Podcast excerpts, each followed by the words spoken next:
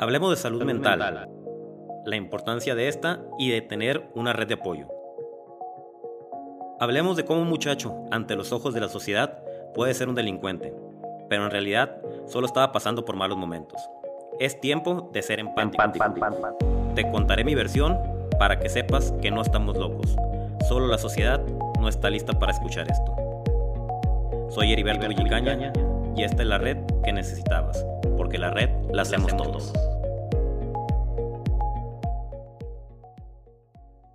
Hablemos de salud mental, la importancia de esta y de tener una red de apoyo.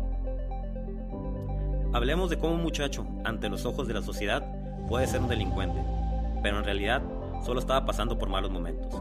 Es tiempo de ser empático. Por eso te contaré mi versión para que sepas que no estamos locos. Solo la sociedad no está lista para escuchar esto. Soy Heriberto Villicaña y esta es la red que necesitabas, porque la red la hacemos todos.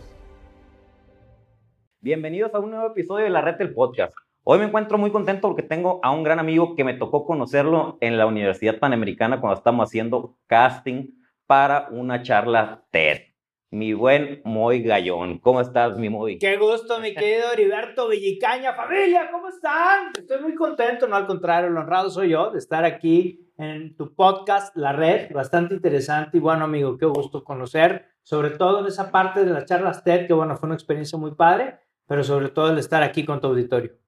Oye, para la gente que no te conoce, ¿quién es Moy Gallón? Moy Gallón es un ser humano, tal cual, Gracias eh, por esta pregunta tan interesante. Soy una persona convencida que viene también, al igual que tú, conociendo tu historia y leyendo la red, por supuesto. Soy una persona que viene desde eh, una familia funcional, con situaciones de pronto complicadas en la parte económica, pero siempre con una relación muy unida. Vengo también de poder fincar a través de una vivencia de dos polos, mi querido Heriberto. ¿Por qué hablo de dos polos? Porque en mi casa, que es su casa, pues vengo de una cuna de, de, no, no pudiente.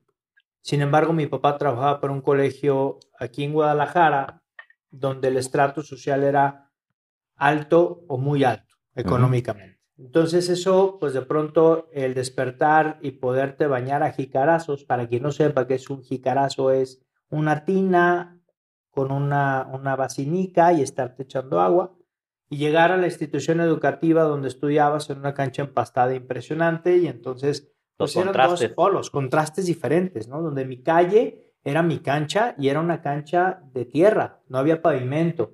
Eh, mi casa... Pero de ahí salen los buenos futbolistas. Ah, no, claro, de ahí, por supuesto, ¿no? Abrazo a todos los que, los que salieron, incluso hay un personaje que no voy a spoilear, ¿no? Pero ya lo tendremos ahí también en nuestro programa, que, salió de esa calle, salió de esa cuadra y fue el jugador eh, con 600 partidos en el Club Guadalajara. Ya verán de quién se trata, ya con este dato podrán identificarlo, pero de ahí salimos precisamente y entonces, pues eran dos polos, amigo, eran dos polos completamente diferentes. Soy una persona que sabe trabajar, soy una persona que me gusta hacer amistades hasta en la cola de las tortillas. Soy una persona también eh, propositiva, y que aun, a pesar de cualquier situación he comprendido hoy que es por algo. Amo y agradezco cada situación difícil porque sin eso no fuera lo que hoy pudiera exponerle al mundo y que es lo que quiero compartir contigo. Para ti, ¿qué es la salud mental? Híjole, qué fuerte pregunta. Pues obviamente es el equilibrio, no es quitarnos o el vivir de una manera utópica en un ámbito en el cual dijeras, bueno, es que no te ocurren problemas, no hay dificultades, ¿no? Me parece que la salud mental es poder también nosotros ser congruentes en lo que queremos, en las decisiones que tomamos, el ámbito en el que estamos, las personas con las que nos relacionamos, e incongruencia también para tener un ordenamiento eh, en nuestros pensamientos. Me parece que el tema de la salud mental hoy más que nunca está cobrando relevancia. Hoy estamos inundados de personas con depresión, con situaciones de conflicto, con ansiedad, con estrés y hoy creo que nos hace falta muchísimo el aprendizaje y las competencias para poder tener un equilibrio, para poder llegar a comprender familia, todo lo que está afuera, que no dependa de ustedes, por favor, elimínenlo. Lo que sí depende de ustedes, tomen acciones y puedan emprenderlo. Las preocupaciones son el mal uso de su imaginación. Entonces, amigo, me parece que la salud mental es un aspecto de una responsabilidad individual, de una toma de decisiones personales, que no debe de existir culpables, hay responsables, y me parece que hoy debemos de ocupar, literal, ocupar el espacio de nuestros pensamientos con actitud, con un favorecimiento y sobre todo con un respeto de las cosas que de pronto parecieran ser negativas, que por algo están ahí, hay algo que nos quieren enseñar y venga, quita la palabra problema, cámbiala por proyecto. Entonces eso también va a ayudarte un poquito a identificar ciertas cosas. Autor de dos libros y próximamente está por salir el, el tercero, ¿no? Está por salir el tercero, gracias a Dios. Hoy es la primera vez que lo hablo en público. Qué padre, a mí me encanta y es primicia para Ah. el programa.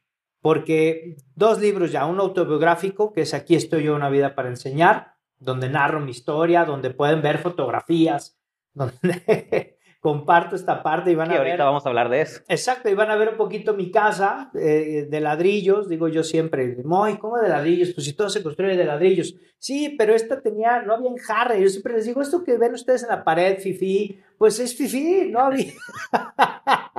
no saben lo que es bañarse con jicarazos y que entre el viento por los ori- orificios de, esas, de esa mezcla que hay entre los ladrillos. Es maravilloso, amigo. Pero sí, dos, dos libros maravillosos y Mentes Invencibles. Estrategias pedagógicas para despertar de conciencia. Hoy más que nunca nos dedicamos a la transformación personal y como pedagogo me ha gustado recabar toda esta información desde hace 20 años y poderle mostrar al mundo cómo puede ser un papá o una mamá invencible con herramientas pedagógicas prácticas. Dime el cómo. Ahí viene. En Mentes Invencibles van a encontrar el cómo. Y viene este tercer libro que ya está cocinándose. Es un tercer libro hermoso donde hablamos también de un ámbito educativo, pero hacia el futuro. Es algo que Exacto. hoy nos parece romper un paradigma pedagógico, amigo. Estamos en una sociedad en la cual hoy tenemos una, un paradigma bastante fuerte. Traemos un sistema del siglo XIX, traemos profesores, educadores, formadores, padres de familia del siglo XX con chavos del siglo XXI. Entonces, ya el sistema no nos está funcionando, es un hecho, es una responsabilidad eh, en las autoridades, en la formación, estamos buscando nuevos métodos y además que, bueno, nos toca como responsables de la educación, pues también actualizarnos, porque hoy las nuevas generaciones traen otro sistema completamente diferente, la tecnología está avanzando de una manera cada vez más rápida y eso, el sentido de urgencia también como seres humanos nos ha despertado. Entonces, necesitamos hacer un parón, no a la tecnología, pero sí a decir en dónde estoy parado, qué necesito saber y hacia dónde quiero avanzar. Y este tercer libro va hacia, este, hacia esta respuesta. Oye, ahorita que, que dijiste eh, bañarte a jicarazos, yo sí me he bañado a Ah, jicarazos. ¿qué hago? ¿Ya familia? Yo he hecho del baño en letrinas. ¿eh? Pero porque estaba en los Boy Scouts y nos fuimos a un, a un campamento y nos tocó, pues, hacerle, hacerle así, ¿no? Oye, eh, quiero conocer un poquito al Moy, cómo fue, cómo fue tu infancia. Porque yo leí tu libro, que fíjate que, que la lectura es un hábito que quisiera tenerlo, me cuesta mucho trabajo por mi déficit de, de atención, pero cuando leí tu libro me sentí identificado en, cier- en ciertas cosas y luego conocía al, al buen Miguel. Miki, Mi- ¿sí? Sí, Miguel, Miguel. Orozco. Miguel Orozco. Y, y luego leía ciertas cosas de, de- de tu libro, lo del, lo del bochito y todo, todo eso. Y me sentí identificado porque también tenía, tenía un bochito, ¿no? Sí, era un bochito, ¿no? que, Sí, el pitufo famoso. pitufo. Entonces, me gustaría saber cómo fue tu infancia. Fíjate que fue una infancia eh, interesante desde el punto de vista social. ¿Por qué lo marco desde la parte social? Al ver estos dos polos que, que te compartía al inicio del podcast, eh, este chico comenzó a los ocho años a identificar que si quería algo, lo tenía que conseguir por sus propios medios. ¿no? Eso era definitivo. Tengo un hermano mayor, a quien le mando un abrazo y un beso, a mi hermano Paco, me lleva siete años. Entonces prácticamente crecimos como hijos únicos. No digo, y no estoy haciendo un juicio de valor, que sea bueno o sea malo. No, es un hecho. No lo voy a enjuiciar, es un hecho. ¿Y qué sucede cuando pasa eh, eh, el que mi hermano noviaba? Yo jugaba carritos, mi hermano ya se iba a casar, yo empezaba a noviar, o sea, vivimos épocas distintas. ¿Por qué, por qué marcó esta diferencia? Porque yo no tuve un referente eh, en esta parte de guía o de saber qué hacer en ciertas circunstancias. Entonces, cuando yo llegaba, que era una cuestión personal, familia, yo no estoy haciendo amigo ninguna acusación ni estoy culpando a nadie, era un tema mío en la parte de la autoestima, que cuando llegaba a esta institución y tenía amigos que decían, no, pues yo me fui de vacaciones a esquiar a Bell, me fui a Orlando, me fui a Francia, me fui a... ¿Y tú, mi moy? Pues yo nomás salí a la calle con mi compa el Manuel, con mi compa el Chava, con mi compa la Pati, con mi compa... ¿Me explico? No había otro horizonte. Entonces, esa parte de no saber identificar mi seguridad en dónde pudiera estar, pues por supuesto que eh, permití que mi autoestima se fuera al piso. Entonces, eso impidió el que pudieran ellos conocerme de una manera más, más profunda y el que yo también los pudiera ellos conocer o siquiera invitarlos a mi casa, no podía. Entonces este chavo comenzó a tener dos vidas paralelas. Un chavo que era maniatado, que era insultado, que era violentado, hoy lo conocen como bullying, ¿no? En mi época, en nuestra época, amigo, si no te acuerdas, la carrilla. Sí, claro. Y el sape, ¿no? dices, oh, ah, es carrilla sana, ¿no? Hoy le dicen de chill, en fin, ¿no? Lo, que yo hacía en mis tiempos. Lo que hacía en tus tiempos lo leí. Ojalá hubiera sido carrilla sana. ¿Y a cuántas personas, no? Llegaste a impactar y que al final les dijiste que yo también leí tu libro, amigo, y a cuántos les dijiste disculpa. Claro. ¿No? Que para eso se requiere mucho, mucho valor. Pues yo, yo en esta parte, de igual forma, pues de pronto la vida te va poniendo en estas situaciones. Entonces, en esa vida era lo que yo vivía en el colegio. Pero acá, en, en, ahora sí que en el barrio, pues yo era líder, junto con más amigos, que vivían completamente otro escenario.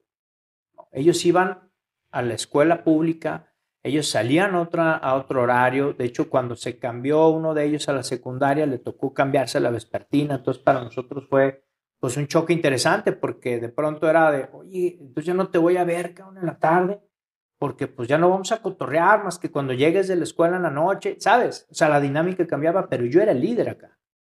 Entonces eran dos momentos y eran dos vidas diferentes. Y en esta parte adolescente, en este despertar, pues me di cuenta eh, que tenía que realizar algo diferente y tenía que hacer cosas distintas para poder alcanzar mis objetivos. Y de ahí es que vino la idea de estudiar veterinaria.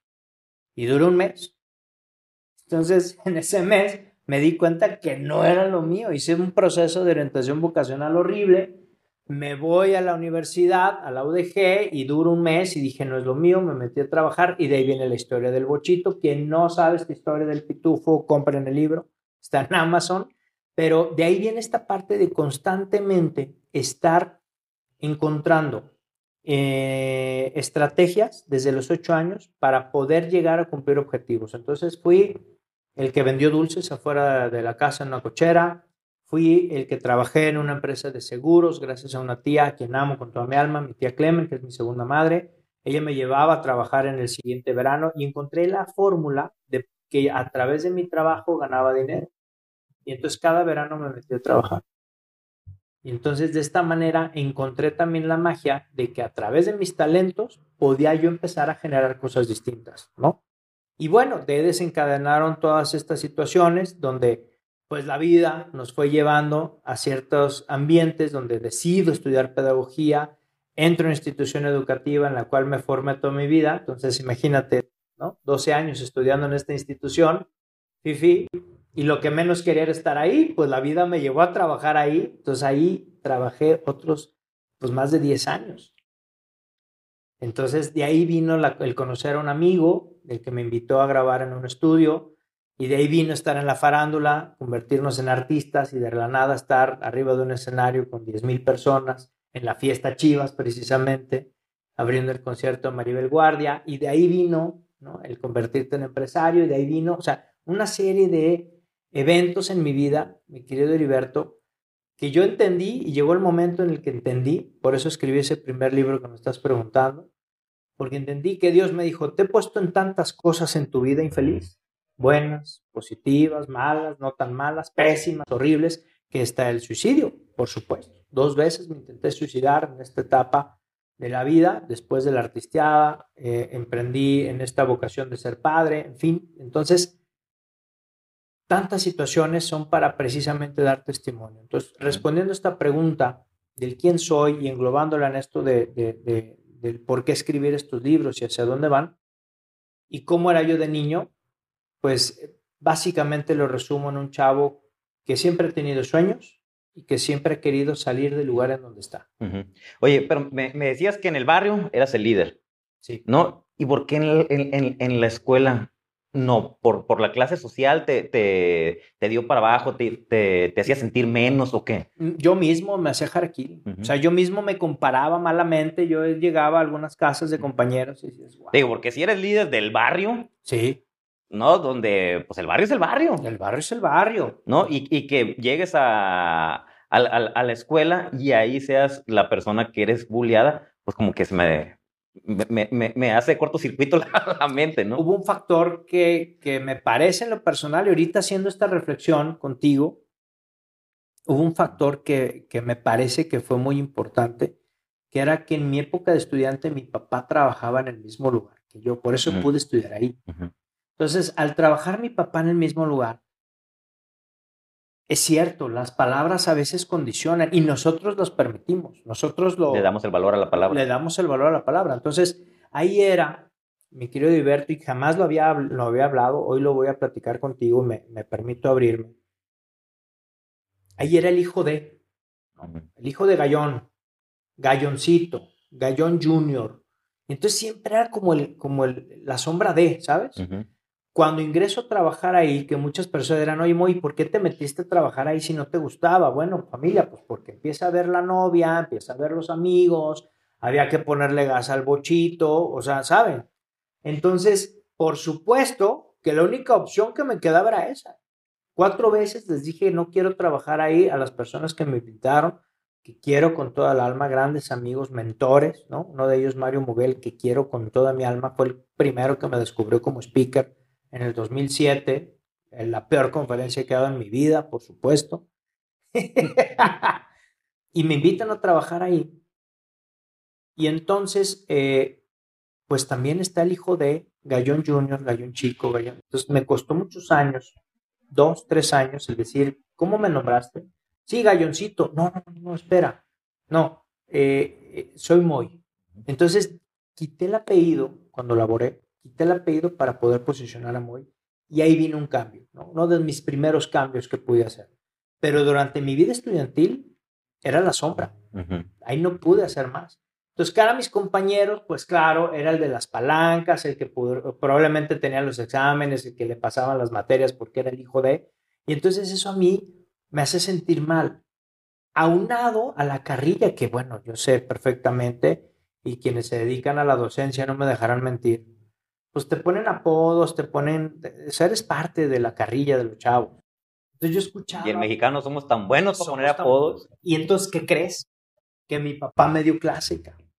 Y entonces yo escuchaba la carrilla a mi papá y pues también me agüitaba. Mm. Entonces eso también permití que mi autoestima viniera menos y viniera menos y viniera menos, ¿no? Nunca pude posicionar al Moy que estaba en el barrio dentro de este contexto. No, no, no lo logré. No supe cómo hacerlo. Y aunque pedí, aunque pedí ayuda, siempre se minimizaba. No, hombre, no pasa nada. No, hombre. ¿A quién pedías ayuda?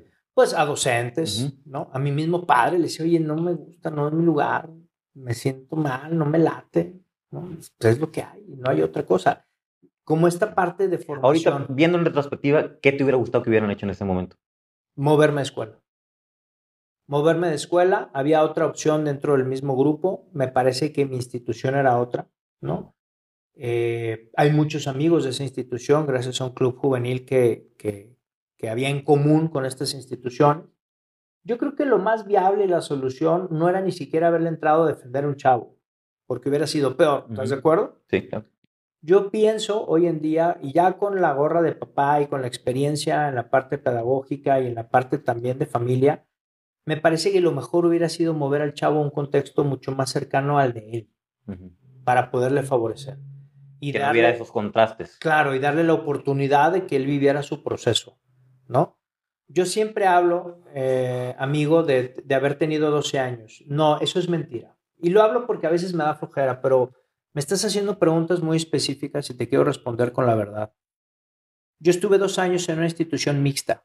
La institución de la que yo les hablo es una institución eh, que es de educación diferenciada, es de puros varones. Entonces eso también incrementó el tema, la verdad, es una, es una realidad, ¿no?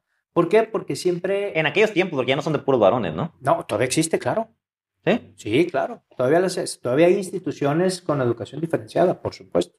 No sé, si, no sé si obtengan resultados o no sé si estén en un pensamiento, desconozco. Yo ya hace muchos años dejé de tener contacto en la parte estratégica o estructural. De hecho, yo no tengo relación ya con ninguna institución de, de, de, estas que te hablo, que pertenecen a un mismo corporativo. Yo ya no tengo relación, ¿no? Y no digo gracias a Dios, ni digo bien, ni digo mal, simplemente el hecho es no hay relación. Aunque ahí me formaron y les agradezco mucho lo que recibí de ahí, pero, eh, y prevalecen pero yo estudié dos años en institución mixta y ahí era el líder. Era el que jugaba fútbol, estaba en la selección, tenía una oportunidad, tenía mis amigas, de primero, segundo de primaria, era el chavo que salía, decías, no, mamá, espérame, ahí voy, ahorita, ¿no? Veías a, doña Tere, quien le mando un beso y un abrazo, y veías afuera que llegaba este, por mí y le decías, espérame, es que estoy jugando fucho, el típico chavo que decía eso, ¿no? Y acá no, acá de repente llegué un día en la mañana este, primero fue la, fue la mixta. Sí, la mixta dos años, primero, segundo de primaria y empecé tercero de primaria en esta escuela. Cuando llego el primer día, pues para empezar un uniforme bastante interesante porque era un polo gris, no, un polo azul cielo, azul muy bajito, con un, un pantalón de gabardina gris. Y entonces era una mañana nublada, ya sabes, de esas como de lluviecita, todavía en agosto, atrás de donde antes era una dulcería y a todos nos formaban ahí atrás, ¿no? Y empezabas desde niño y pues yo empecé a ver a puro vato. Hablando en tus términos, amigo, del norte. Yo empecé a ver a puro vato. Yo empecé y dije, bueno, el primer día llegué con mi papá, le dije, oye, papá, ¿Qué, dijiste? Se les hizo tarde a las mujeres, se están les arreglando. Hizo tarde a las morras, ¿no? dije, pues algo. Yo entonces llegué con mi papá. Dije, oye, papá, digo, ¿y las niñas cuándo llegan? Porque sí, de reconocer que de niño era coqueto, me gustaba. Yo tenía amigas, yo era amiguero mi papá me dijo, muy serio, me recuerdo en su oficina, no, hijo, aquí no hay niñas. Para mí fue un choque durísimo, porque, o ¿cómo? O sea, ya no va a haber niñas en mi salón, puro, puro cuate, puro vato. Y así, tercero de primaria, cuarto, quinto, hasta salir a la prepa. Todavía intenté salir de ahí en tercero de secundaria y no pude. Yo quería irme a la prepa con mis cuates del barrio, ellos iban a ir a la UDG, a la prepa 9, a la prepa 5, a la prepa, ¿sabes? Yo decía, vámonos, ¿no? Ya, ahora sí. No, no se pudo. terminé terminé en, esta institución, este, agradecido, de ahí conservo un par de amigos y otros tantos conocidos, ¿no? Este, hoy dueños de empresas que tampoco funcionan. Familia, si ustedes creen que una institución educativa, porque es cara, van a tener relaciones que les puedan ayudar el día de mañana, yo les voy a decir que no es cierto. Eso es mentira. Te van a ayudar en la función o en la medida en que estés en el mismo ambiente y que hables el mismo idioma. Y para mantener un estilo de vida a fuerza, para poder estar en un núcleo social, tampoco es vida, familia, no lo hagan. Y no presionan a los chavos para eso. La verdad es que no funciona. Qué, qué buen consejo, ¿eh? Eso es mentira. Eso no es cierto. A mí cuando alguien me dice es que las relaciones, y por supuesto, véndeles una idea cara, eso es mentira, no es cierto. No es cierto. Con mucho cariño, mucho respeto, has buscado personas que estuvieron contigo butaca a butaca para poder decir, oye, tengo una paleta, te la ven. No, si te ven se acuerdan. O te dicen, claro que sí, y luego nos vemos, claro. no es cierto, eso no es, eso no es verdad. Eso no es verdad. Las relaciones las construyes y de ti depende dónde quieres estar y con quién quieres estar ¿no? Señal, caminar entre gigantes, como cuando te conocí, hicimos clic rapidísimo, conversamos, compartimos, hablamos. Y, eso es finalmente lo que te da la oportunidad, no una institución. La institución no hace a la persona, eso es mentira. Oye, eh, ¿tus papás cómo eran? Mis papás son tipazos, yo los amo, son mis mejores amigos. Son mis mejores amigos. Eh, estoy de acuerdo en otras personas que dirán ahorita, ¿cómo? A ver, espérate, o sea, tu papá te metió en un colegio, tu papá... Sí, no, pero mi papá es un tipazo, mi papá... Digo, no se nace sabiendo ser padre y él creía que hacía lo mejor, ¿no? Es, a ver, es institución educativa FIFI, pertenece a un gremio FIFI, pertenece a una, a una prelatura a nivel mundial. Wow, ahí es, ¿no? Convencido, tal, amo y agradezco lo que me dio. Son tipazos. Mi papá empezó el Club de los Beatles en México siendo locutor de radio, Radio Centro. Mi mamá tuvo la oportunidad de conocer a los Tigres del Norte cuando le fueron a entregar el demo para que los pudieran tocar. Regresaron de una gira, está en un podcast. Invité, gracias aquí a mi manager, que todo se lo debo a mi manager, Carlita Sánchez. Llevó a mi madre de sorpresa el Día de las Madres. Nos contó esa historia ahí, donde le, le llevan el disco y pues le llevaron también un recuerdito de Canadá que anduvieron de gira para ver si los podían tocar en Radio Centro en esa ocasión.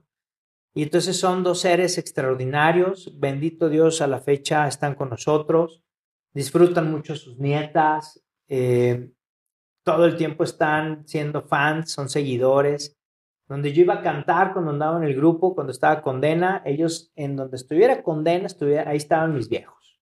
Siempre estaba ahí Don Gallón con su tejana, mi madre con su, con su rebozo, siempre apoyando a su hijo. Entonces, todo lo que he hecho en mi vida siempre ha sido, hijo, aquí estamos, dale. Todo, todo, todo, absolutamente todo. Incluso en mis peores decisiones.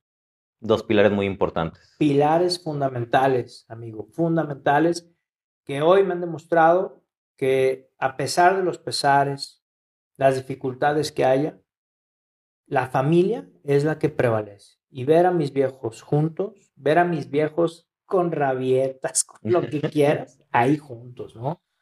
Echándose la mano siempre, cuidando uno del otro.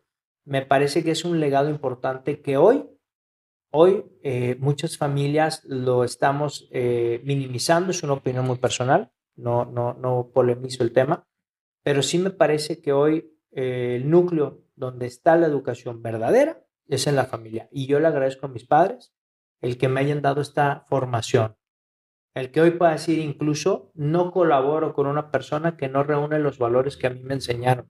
Y es verdad, no pienso colaborar con alguien que no sea honesto, que no sea fiel, que no sea una persona íntegra. ¿Por qué? Porque somos lo que enseñamos. ¿Qué diferencia ves de los padres de la vieja escuela a los padres actuales? Híjole, muchísimas, muchísimas. A las primeras dificultades quieren correr, a las primeras dificultades quieren renunciar. Yo pienso que hoy en día la cultura de eh, lo desechable, la cultura de la inmediatez, está provocando que papás y mamás estén tirando a la basura años de trabajo.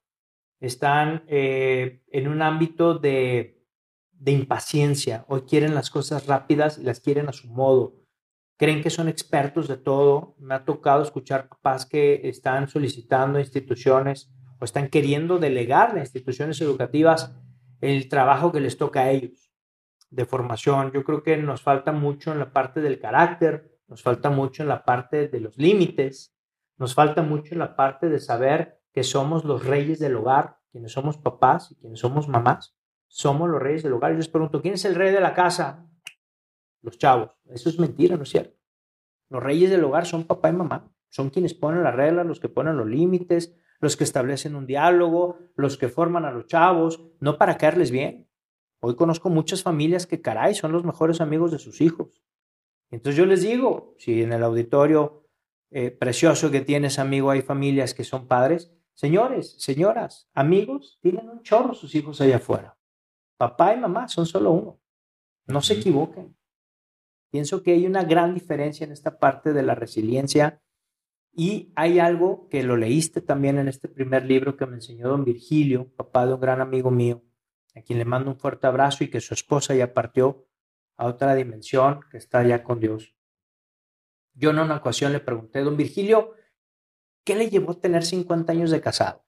Y la respuesta fue hermosa, dos palabras, saber reparar. Saber reparar hay una técnica chino-japonesa, ¿no? De, de, de, que, ¿cómo se llama?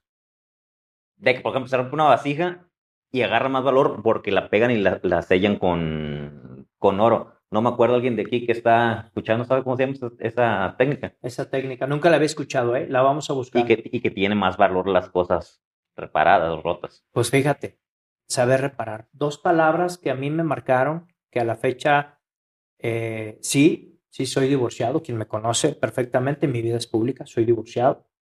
Eh, tengo una familia, bendito Dios, hermosa, reconstruida, pero no por reconstruida es mínimo, sino obviamente una familia que hemos pasado por muchas situaciones y que nos ha hecho más fuertes, que si crees que cualquier situación que nos golpea nos va a afectar, caray, el mensaje es muy sencillo, lo que no mata nos hace más fuertes y cuidado porque el barrio somos siete.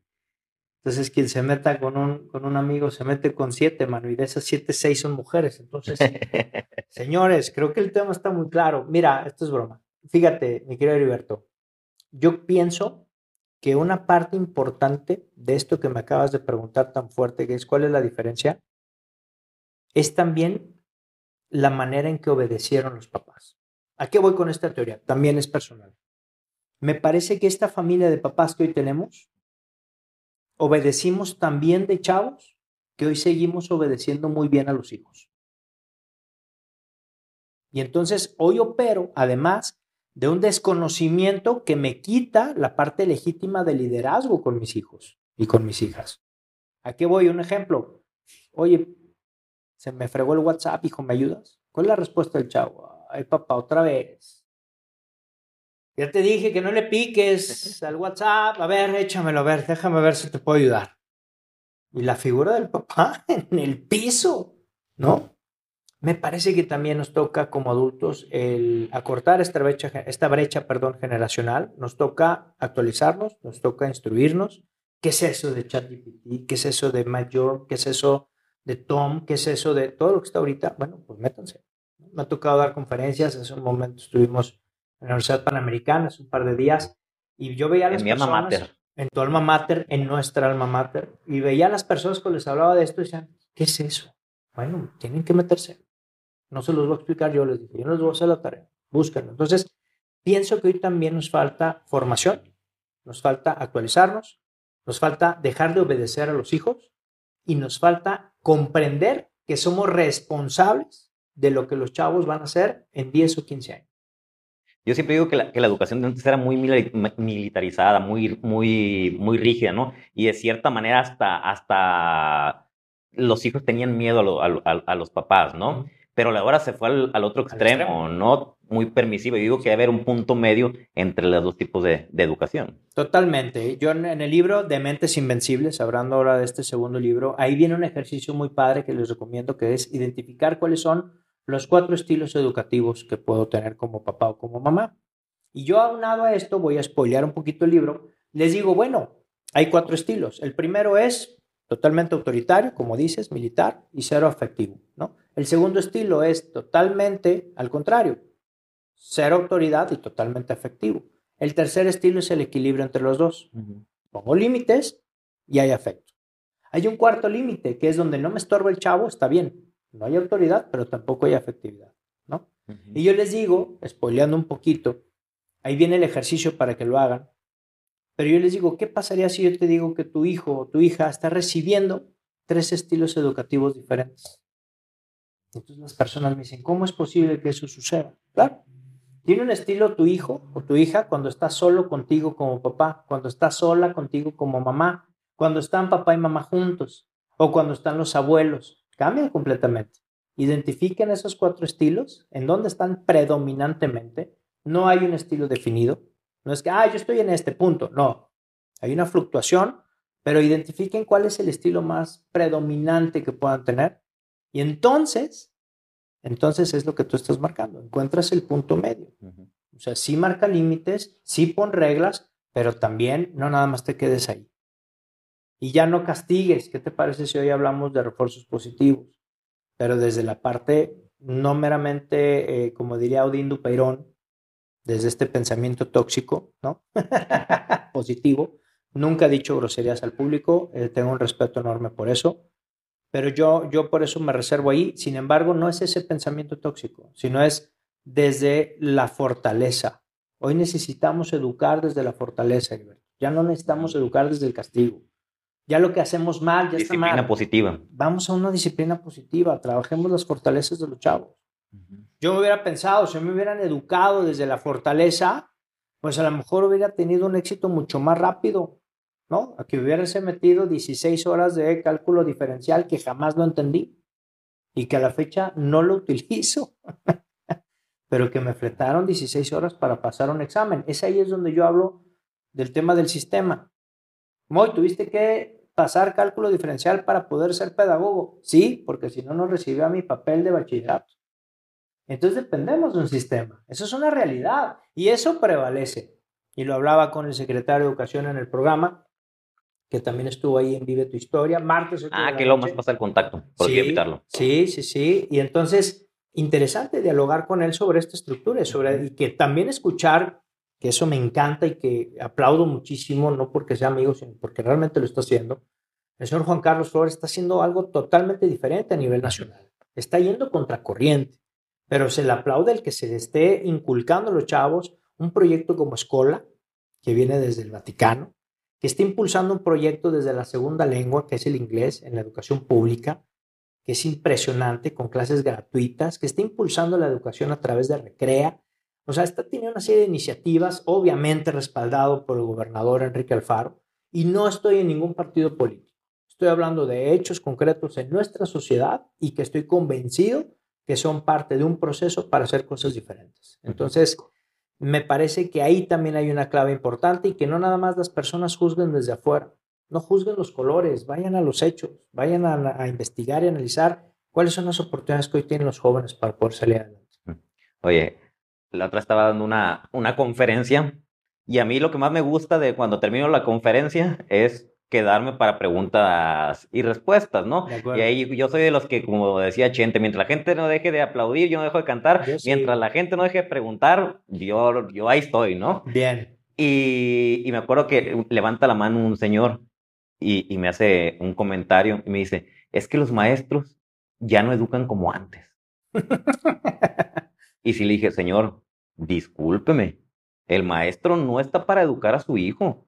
El maestro está para enseñarle matemáticas, español, todas las materias y a lo mejor reafirmará lo que usted le enseñe, lo que usted, la educación que usted le dé en casa, pero no están para educarlo. Usted tiene que educar a su hijo y, dejar, y, y que su hijo llegue educadito a la escuela para que se comporte. Yo creo que la gran diferencia y donde está la confusión es la palabra en sí misma, educación. Entonces, quienes no son educadores, propiamente, me refiero en esta parte técnica de conocimiento, escuchan la palabra educación y dicen, ah, es que la escuela está para educar. Listo, que eduque la escuela. No, la educación viene desde casa, los guías, los formadores, los valores, las virtudes se viven en casa. Lo que se refleja en la parte instruccional, que es la parte que hace la diferencia, en el colegio van a instruirse, se dan instrucciones.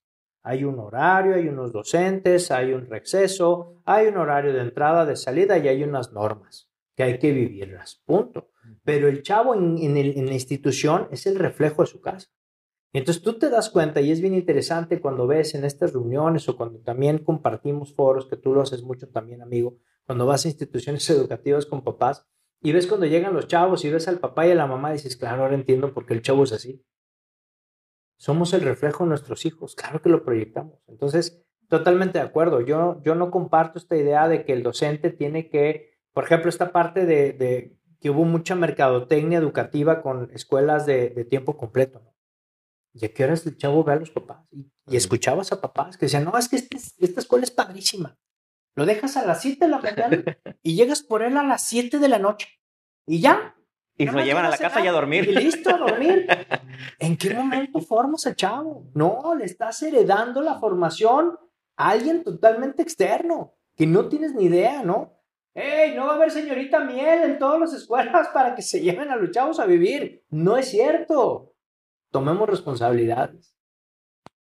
Sí, está, cañón. Es complejo, amigo, es complejo. Y es, un tema cultural, me parece porque nos hemos envuelto en tantas cosas y nos ha dicho la sociedad que el exitoso es aquel que tiene muchos carros, Es exitoso aquel que cuenta, que canta y con mucho respeto y por favor a todo tu auditorio con cariño, pero soy un cuate de una sola pieza. Eh, el éxito no es cantar canciones misóginas. El éxito no es cantar narcocorridos ni defender gente del narco. El éxito no es tener los carros del año, deportivos. El éxito es poder disfrutar, poder compartir, poder dar nuestros talentos al mundo poder disfrutar a nuestra familia y poder agradecer por lo que hoy tenemos. Me parece que eh, la confusión del concepto es lo que ha llevado a muchas familias a estar en esa carrera de la rata, diría Robert Kiyosaki, para querer alcanzar sueños que al final son superfluos. Cuando nos vamos a morir, no nos vamos a llevar nada. Y yo siempre digo que el éxito es personal, ¿no? Es personal. Cada quien definirá Lo, que, lo que para él es, es, éxito, ¿no? Por ejemplo, yo haber terminado una carrera y en la Universidad Panamericana para mí es, un gran éxito, porque me dijeron que no iba a terminar ni la secundaria, que, la, que la prepa casi imposible y una carrera universitaria descartada. Y yo me lo puse como reto, tardé un año más que de, lo normal, pero logré culminar la, la carrera. Y a lo mejor para otra persona el haber terminado la carrera fue un trámite. No, para mí fue un éxito. Exacto. Entonces yo determino mi éxito y yo me vivo bajo mi propia regla, ¿no? Y aquí la diferencia también, amigo, es que es una regla personal, es un reto personal, como lo acabas de mencionar. El problema es cuando te equiparas con otros. ¿Qué hubiera pasado si hubieras dicho, yo quiero acabar la carrera, pero igual que todos? Y si no lo hubieras alcanzado, ¿qué? No pasa nada. Lo terminaste, es personal. No es contra quién, no es con quién me comparo. Y ese es hoy el gran tema. Y luego termino, pues, una universidad, pues, cara, ¿no? es, es, cara. Eh, trabajo en uno de los mejores despachos y renuncio para poner un puesto de tacos en vía pública, ¿no? Entonces la gente lo veía como un fracaso. De acuerdo. ¿Cómo era posible que un egresado de la Universidad Panamericana, trabajando en una de las mejores firmas a nivel internacional, renunciara para poner un puesto de tacos en vía pública? Exacto. Y yo siempre digo, yo estaba buscando mi felicidad Exacto. y mi éxito personal. Claro. Y yo sabré cómo, cuál, cuál es, ¿no? no y cuál es la ruta. Ajá, no, no, no busco la validación de las demás personas. Exacto. Eso es, amigo, el ser auténtico. Hoy vemos muchos estereotipos afuera. Yo de repente, eh, caray, no comulgo con algunas ideas donde pareciera, y vuelvo a esta, esta palabra hermosa de congruencia, donde dice, estoy defendiendo los derechos de las personas, estoy defendiendo la equidad de género, estoy defendiendo, y de repente les pones cualquier tipo de música que hoy en día está sonando, este, y empiezan a, a, bailar de una manera singular y dices, caray, ¿cómo? No entiendo por qué estás bailando una música que en sus letras te está ofendiendo y estás, no somos congruentes. A mí esa parte me parece que es importante el que nosotros como personas definamos qué queremos, hacia dónde queremos ir y que respetemos también sin hacer juicios de valor, porque es facilísimo desde mi tribuna, desde mi trono decir, ¿cómo? Lo que acabas de decir, un egresado PET vendiendo tacos, pobre le ha debido mal, por supuesto, y, y, hacemos pedazos a las personas. A ver, hazlo tú, a ver, emprende tú, a ver, haz algo diferente tú. ¿En dónde estás tú? ¿Qué estás haciendo? ¿Cuáles son tus metas? No tienes. Estás en una vida robótica. Y digo, y por algo se tenía que empezar. Empecé así, terminé siendo un restaurante bar reconocido donde me hizo varias publicaciones los, los periódicos de aquí de... De Jalisco. sí, claro. Eh, el que Pero por algo se tenía que empezar. Oye, me encantó una, una, que no, lo respeto mucho su trabajo y estamos en el medio, pero hoy, hoy hacía una, un post que me gustó mucho, Daniel Javid, que decía que, que, gracias que vino a Guadalajara y firmó libros y paso, este, decidí pedirle a Dios, más o menos, me quiero Daniel, si no lo expreso bien, discúlpame, pero la idea era, le pedí a Dios que me quitara mis enemigos y empecé a perder a mis amigos. Me encantó, hoy lo leí y me viene esto a la mente, porque cuántas personas al hacer esto de poner tu taquería amigo, dejaste de tener amigos. ¿O cuántos te juzgaron? ¿Cuántos te dijeron, estás loco? ¿Cómo crees? ¿Qué te pasa?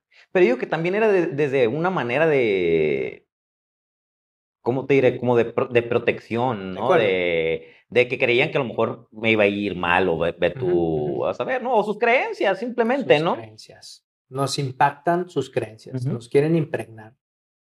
A mí me resulta interesante también cuando empiezas y dices, ¿cómo? ¿No? Ay, ¿a poco, ¿a poco tú?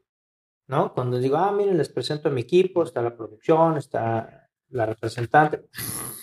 ¿No te ha pasado? Y tengo, tengo un amigo que me decía... ¿Haces comerciales? Ay, ¿a poco? el, cuando renuncié me decía un amigo, es el está loco, ¿cómo, cómo, cómo renunció, no? Y luego pues, vio, vio que iba creciendo, creciendo, creciendo. Oye, pues el loco no estaba tan loco. Exacto, el loco no estaba tan loco. Y luego regresan esas personas, ¿no? Y luego esa persona de la que estoy hablando terminó emprendiendo un negocio. Fíjate. Yo me parece que efectivamente los locos somos los que movemos al mundo. ¿No? Yo jamás, y, lo digo con mucha caridad, yo jamás me imaginé estar en un podcast contigo, jamás me imaginé estar en un programa de radio, jamás me imaginé estar en un programa de televisión cuando me dijeron, vas a estudiar pedagogía, te vas a morir de hambre. Hubo una persona que me dijo eso. Te vas a morir de hambre. Los maestros ganan súper poquito y tú te vas a morir de hambre. Y yo digo, bueno, pues hoy pues son cinco niñas, ¿no? Mi mujer, hacemos lo que queremos, nos apasiona. Y, y, y sí, la lonjita de pronto, ya sé, ya sé, subido de peso. Lo sé, familia, me claro. Ya me escribieron por ahí algunos, oye, que algo está pasando, sí, que soy sumamente feliz. y que eres humano. Y que no me he muerto de hambre. Soy pedagogo. Oye, ¿por qué pedagogía? Fíjate que Yo a los 18 años no sabía ni madres que quería dedicarme toda la vida, ¿eh? Te digo que yo hice un proceso de dirección vocacional horrible, horrible, ¿no? Un amigo que era biólogo marino, era un hitazo el cuate, el típico profe rockstar, ya sabes, greñilla larga y todo, que era acusado porque era greñilla larga, entonces tenías que, eh, él mismo lo expresaba, ¿no? Porque en el centro de trabajo, en este lugar Fifi, pues no lo dejaba, ¿no? Entonces él que andar cuidándose igual. Era biólogo marino, entonces nos hicimos muy cuates fuera de la escuela, en el club que te digo, tal, él también estaba en el club. Y entonces empiezas a seguir a las personas que, que te mentorean. Y entonces empecé mi curiosidad de muy chavito con el tema de medicina. Fui creciendo y cambié medicina por, por veterinaria pero no era veterinaria, Era, se me metió la idea de tener una granja de conejos. Entonces no era veterinaria, probablemente era empresario, era administrador, era, ¿sabes? Porque decía, no, la carne de conejo se va a vender como carne de pollo y se multiplica rapidísimo y es menos bronca. Yo Descubrí el hilo negro. Yo, me, yo traía mi rollazo, man, ¿no? En paz descanse un gran mentor que se acaba de ir, el doctor Fabio, a quien amo con todo el corazón, gran mentor, se fue ya este, él me alentaba muchísimo, y mira, entonces el conejo tiene este nivel de reproducción, y mira, entonces hubo muchos factores por los cuales veterinaria, ¿no?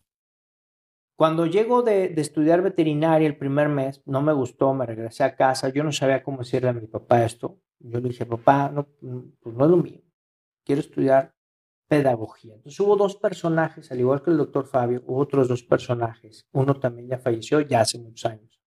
Memo Lerma, un pedagogo extraordinario a nivel nacional, fundó muchos colegios en el norte del país, el Chapul y todos estos los mm. fundó él. Fundó aquí también otros, ya dije marcas, perdón.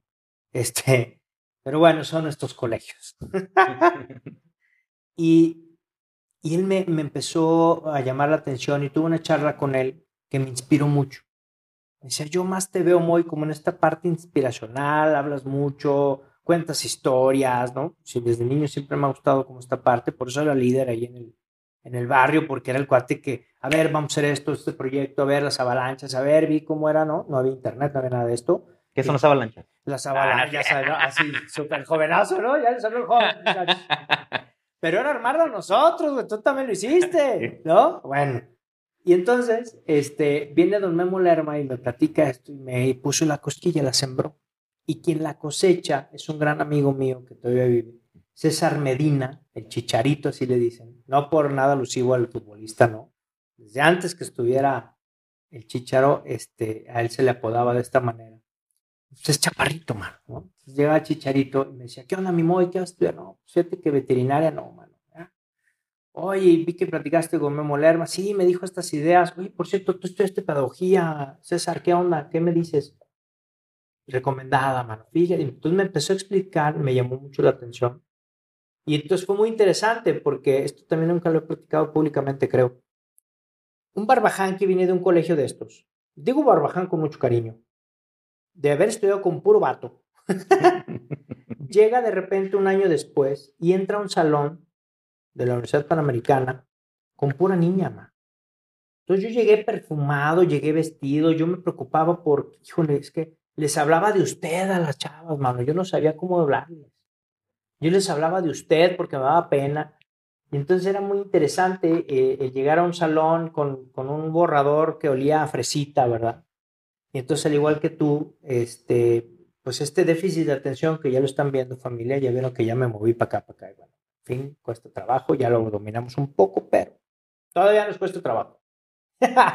este, pero lo aceptamos. Pero lo aceptamos y nos queremos un chorro y así, y así somos. Y entonces, pues imagínate el... de, oye, no, traigo una beca, porque mi papá me dijo, ni el 1% tengo. ¿Quieres UP? Ánimo. Entonces fui hablé con el director, Toño E, quien le mando un abrazo hablé con mi coordinadora, hablé con el rector, este, hablé con todo el mundo, hablé con todo el mundo, ¿no? El doctor de la Borbolla, que en esa época era el rector. Hablé con todo el mundo para poder acceder a becas, ¿no? Entonces, jalé la de becario, jalé la, de CEP, jalé la de convenio, jalé todas. Pudimos estudiar en la Universidad Panamericana por eso, pero teníamos un promedio, que cumplir con un promedio. Entonces, imagínate, con este déficit de atención, que no era bueno en la escuela, jamás fui bueno en la escuela, y lo digo públicamente, mis hijas lo saben perfecto, era tesonero, ¿no? Era el cuate que dice, bueno, hay que echarle, ¿no? Eso sí soy. Entonces, pues me costaba un chorro y estar, oye, escuchando a la compañera al lado, a todos les mando un abrazo enorme, las quiero muchísimo a todas mis compañeras. Pero, hijo de la mañana, si oye, cállate, ¿no? Qué grosero. Perdóname, pero es que tengo que sacar nueve promedio. Si no me chispan de aquí y a ti no. Entonces, guarda silencio con tu limita. Y tú estás aquí estudiando esto por mientras te casas. Por mientras quieres, ¿no? Pues a ver cómo le haces, ¿no? Muchos, muchos fueron así. Y ándale, mi querido Eric, que chistoso, porque, oye, Moy, ¿qué, ¿qué quieres? ¿Qué pasó? ¿No? Pásale la crema fulana. ¿Cuál crema? A ver, ya, ¿no? Déjenme en paz. Bueno, acabé octavo semestre echándole la lima. Pásenme la crema, ¿no? Porque ya traigo reseca las manos, ¿no? Lindísimas todas mis compañeras. Eran 28 mujeres con 3 varones en el aula. Un abrazo a mi querido Isidro, mi querido Lalo, también los quiero mucho.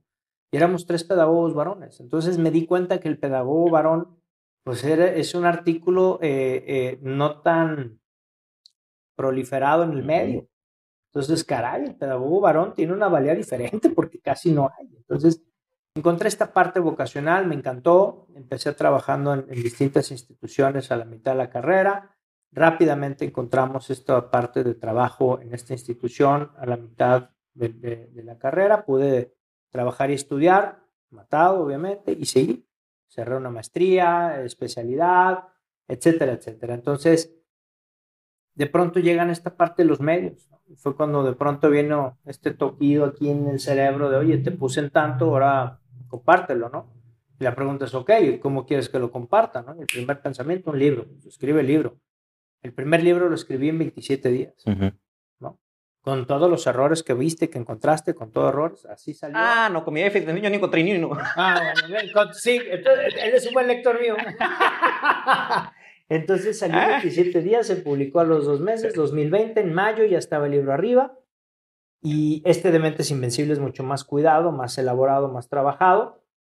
Pero entonces de ahí viene y la apertura y vienen estos últimos tres años como figura pública, de estar trabajando, de estar en medios, de estar llegando a personas, de estar incrementando, gracias al público de Sudamericano, gracias a las personas de Venezuela, Colombia, Guatemala, el interior del país, que, que, que gracias a ellos, gracias a ustedes, es como la marca y un servidor como instrumento está creciendo eh, dos mil seguidores nuevos cada mes. Oye, pero ¿y en qué momento fue la música? Fíjate que fue bien interesante porque estaba yo en el aula impartiendo clases de civismo y religión. sí, di religión, familia, di religión. Entonces llega un gran amigo, Marcos Mercado, y me dice, oye, mi Moy, este, el otro día te escuché cantar y cantas entonado. Fíjate que yo soy eh, músico, me gusta la onda, y era de computación. Entonces el tipo no tenía ni idea de cómo hacer planeaciones, ¿no? Mi amigo. Y yo no tenía ni idea de cómo ponerle Messenger a mi computadora. En esa época era el famoso Messenger, ¿te acuerdas? No el de Facebook, no el Messenger, típico, ¿no? Bueno. A ver, viejo, tú eres de sistemas, ponme Messenger, yo soy pedagogo, te hago tus planeaciones. ¿Jalas? Simón, órale, ¿no? Y ahí empezó la amistad. Su escritorio, porque no teníamos oficina, su escritorio estaba en un pasillo afuera de la dirección de secundaria.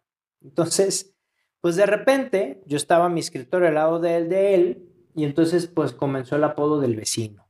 Vecino y vecino y vecino. Y en esa época pesaba 120 kilos. Y entonces yo me autodenominé Pachón. Entonces para mí empecé a crear un personaje derivado de todo lo que viví desde niño y todo esto que ya les platiqué, pues creé un personaje y era el Pachón. Entonces las personas me decían Pachón y yo estaba muy cómodo con eso y era el típico gordito que hacía reír a los demás y ya está. Y entonces eh, me dice, oye, cantas entonado. Me gustaría traerme la guitarra y le pegamos unas rolas. Órale, son rolas mías. Ah, qué chido.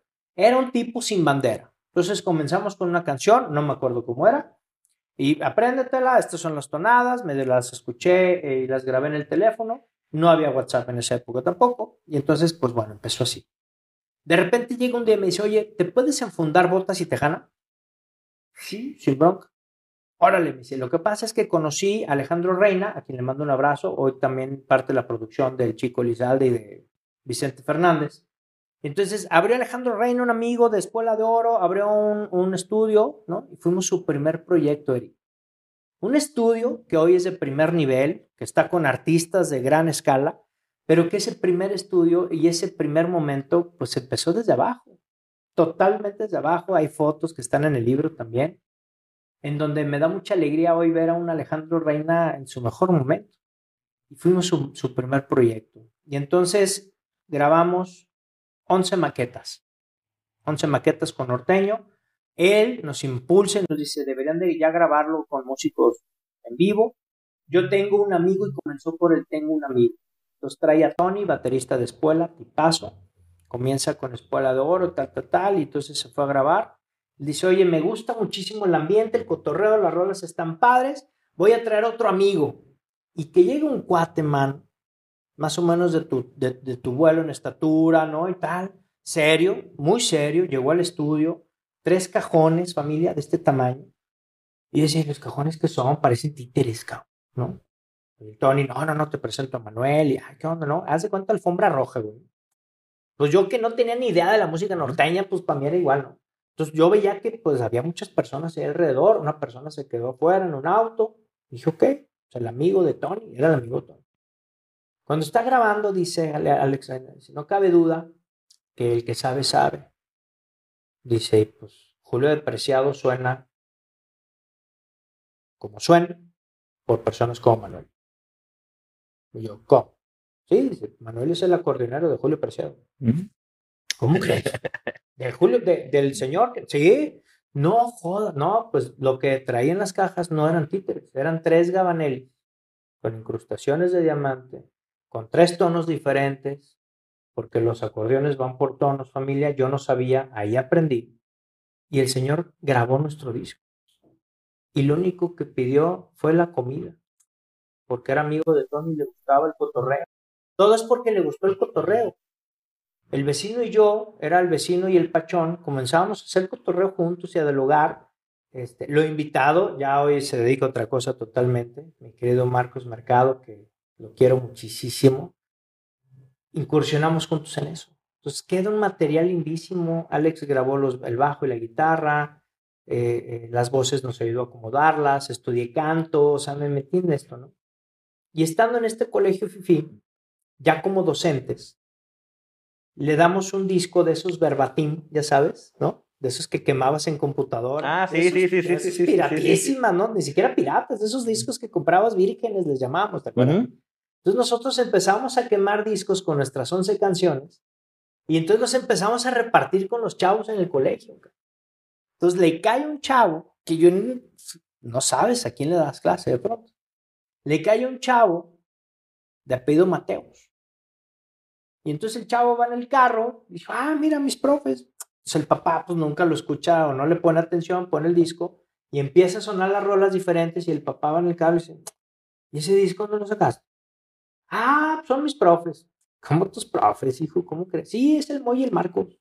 ¿Cómo crees? El Señor los conoció. ¿Cómo crees? Sí, son ellos. Sí, me estás choreando. No. Le pide el teléfono al chavo, el chavo llega al siguiente día del colegio, oye, que si le marcas a mi papá, yo había pensado que era un tema de la escuela. Dije, en algo la regamos con el chavo. Entonces le hablo, señor Carlos Mateos, sí, muy, sí, este, a sus órdenes, ¿no? Yo con un mood de docente, ¿no? Un mood de papá, de señor, ¿no? Oye, me encantó su disco. Te hablo rápido, no tengo, no tengo tiempo, este, te recibo esta llamada, pero eh, muy pronta. Eh, nos vemos mañana a las seis, eh, cafetería del Búho, ¿no? en Plaza Pabellón, aquí en Guadalajara. Adiós, colgo. Llegamos a las seis de la tarde, Marcos y yo. Me dijo que era para este tema del grupo, que le había gustado. Y en ese momento nos cerró. Fiesta Chivas, van a tocar, van a cantar, es la manera en que yo les puedo apoyar, me encantó su música, me gustó, van a debutar, necesito que saquen el nombre, ahí no era condena, era un nombre muy chafa, mi segundo nombre, lo digo públicamente, también es premisa, amigo, está sacando cosas que nunca había dicho. Mi segundo nombre es Oliverio, yo tengo tres nombres, el tercero no lo voy a decir. Tengo para, la, para la siguiente para parte. La siguiente parte del podcast. El segundo nombre es Oliverio, entonces era Marcos y Oliverio con fotos, que esas no las voy a sacar nunca. El Oliverio lo sacó. Y sabe cómo está el otro que no lo quiere sacar. El otro que no quiere decir. Si el Oliverio lo sacó, fíjate el otro. No, hombre, el otro es Daniel, hombre. Moisés Oliverio Daniel. Bueno, pues anda tú, que, que esos los van a sacar mis hijas el día que yo me muera. Ya tienen ellas eh, armado todo el script. El script pues con magueyes atrás, con la típica guitarra abrazada, la cadena de oro, ya sabes. Bueno, cuando nos ven nos dijo, esto no funciona. esto no vende. Necesito un nombre, lo van a registrar y entonces tal, era noviembre del año 2005. Cafetería Fifi en Plaza Fifi, nos atendió 20 minutos, un tipo muy rápido, muy, muy a lo que va, gran empresario, gran amigo, nos debutó, no nos cobró nada, fue una, fue una cuestión de fe, de voluntad. Cuando debutamos esa noche fue mágica, Eri, fue mágica. Fue una noche donde llegamos en transporte privado con un chofer. Íbamos Tony, iba Sergio Campo, iba este, otros tres grandes amigos de, Tony del medio y salimos con 10 mil personas enfrente. Fue mi primer escenario cantamos tres canciones. Yo veía desfilar personalidades, Omar Saúl, la banda Fresa, eh, la Sonora Caliente. Yo veía gente salir, ¿no? Nosotros teníamos camerino, entonces yo nada más veía pasar. Y llegó un momento en la que Decía, estoy soñando. Estoy soñando, pero en el mismo momento yo pensé y dije, no creo que se haya podido. Yo creo que nada más nos trajo para que viéramos el ambiente y nos gustara. Y nos va a decir que después, porque yo veía que pasaban figuras y figuras. Y las personas, bien interesante, bien dice Jürgen Klarik, véndele a la mente, no a la gente, ¿no?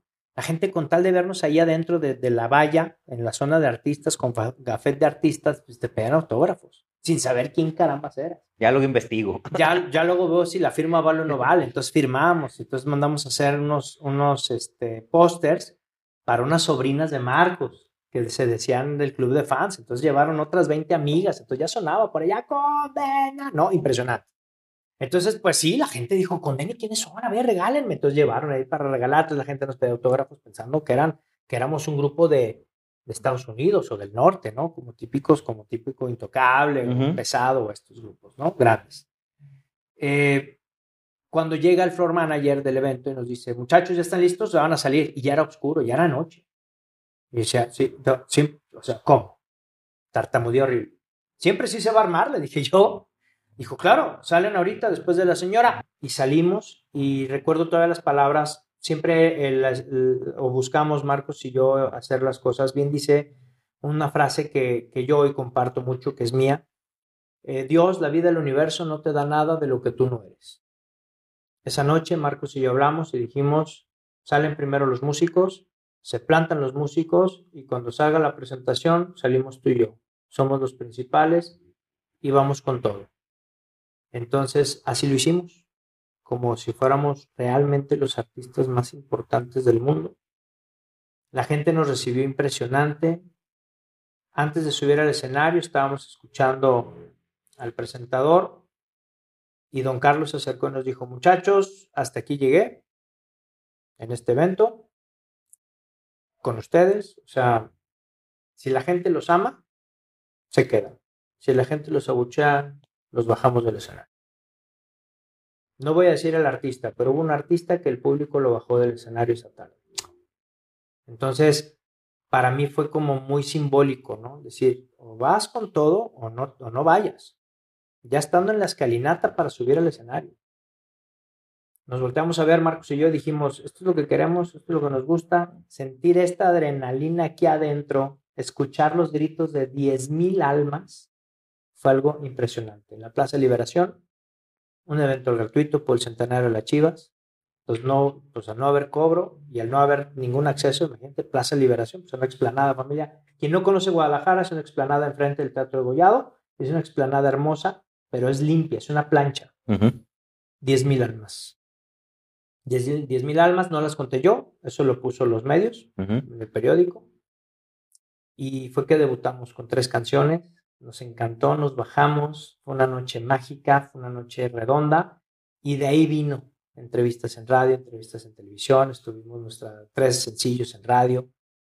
Y bueno, pues yo creo que lo que sigue de esta historia lo voy a contar en el siguiente episodio, porque todo es otra historia muy larga del por qué no continúa en la música. Va que va. Algo que le que haga falta, que creas importante decir antes de despedirnos. Nada, nada, mi querido Eri, agradecerte muchísimo este espacio, me encantó esta charla, sacaste cosas que en la vida había sacado públicamente, me encantó. Admiro mucho tu trabajo. No, te admiro mucho. Igualmente es muy. Ya, ya, ya me está muy chinito, eh. Ya. Te admiro mucho, amigo. sé que has pasado por un chorro de cosas. Me encantó leer tu historia, me encantó ser fan de la red.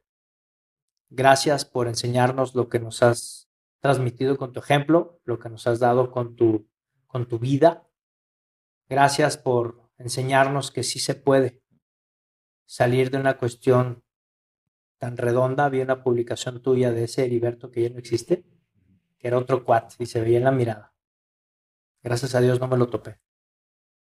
Gracias por tus palabras. Hoy te veo y digo, qué grande eres, amigo, te admiro. Y decirle a tu público que, viéndote a ti, que cualquier sueño lo puedes lograr, es una cuestión de tomar las decisiones correctas y si hay que dar una vuelta de 180 grados, hazla creo que vale oro el hacerlo y es muestra en tu, en tu persona. Y muy, me pusiste la piel chinita, agradezco mucho tus, tus comentarios. ¿Cómo te puede seguir la gente en tus redes sociales? Todos lados estamos como Muy Gallón, Muy con Y, Gallón con Y. Estamos en Facebook, Instagram, Spotify, estamos en YouTube, estamos en LinkedIn, estamos también en www.moygallón.com y en todas las redes sociales nos pueden encontrar de esta manera. Muy contento, todo lo respondo yo. Eh, está también Carla Sánchez como manager, ella es la que responde la parte de la fanpage y la parte del número público. Y estamos completamente para servir, estamos para sumar y estamos para llevarle al mundo un mensaje de, que todo es posible con perseverancia, esfuerzo, disciplina y, y siendo muy constantes, amigos. Gracias. Gracias, muy. Amigos, todavía estoy con el pie al chinito, con un nudo en la garganta. Ayúdenos a compartir, darle like, déjenos sus comentarios. Esto fue la red del podcast con su servidor Heriberto Villicaña y nos vemos en el siguiente episodio. Listo. Esto fue La Red El Podcast con su servidor Heriberto Villicaña. Tu historia aún no está escrita y el único que puede cambiarla eres tú mismo. ¿Estás listo?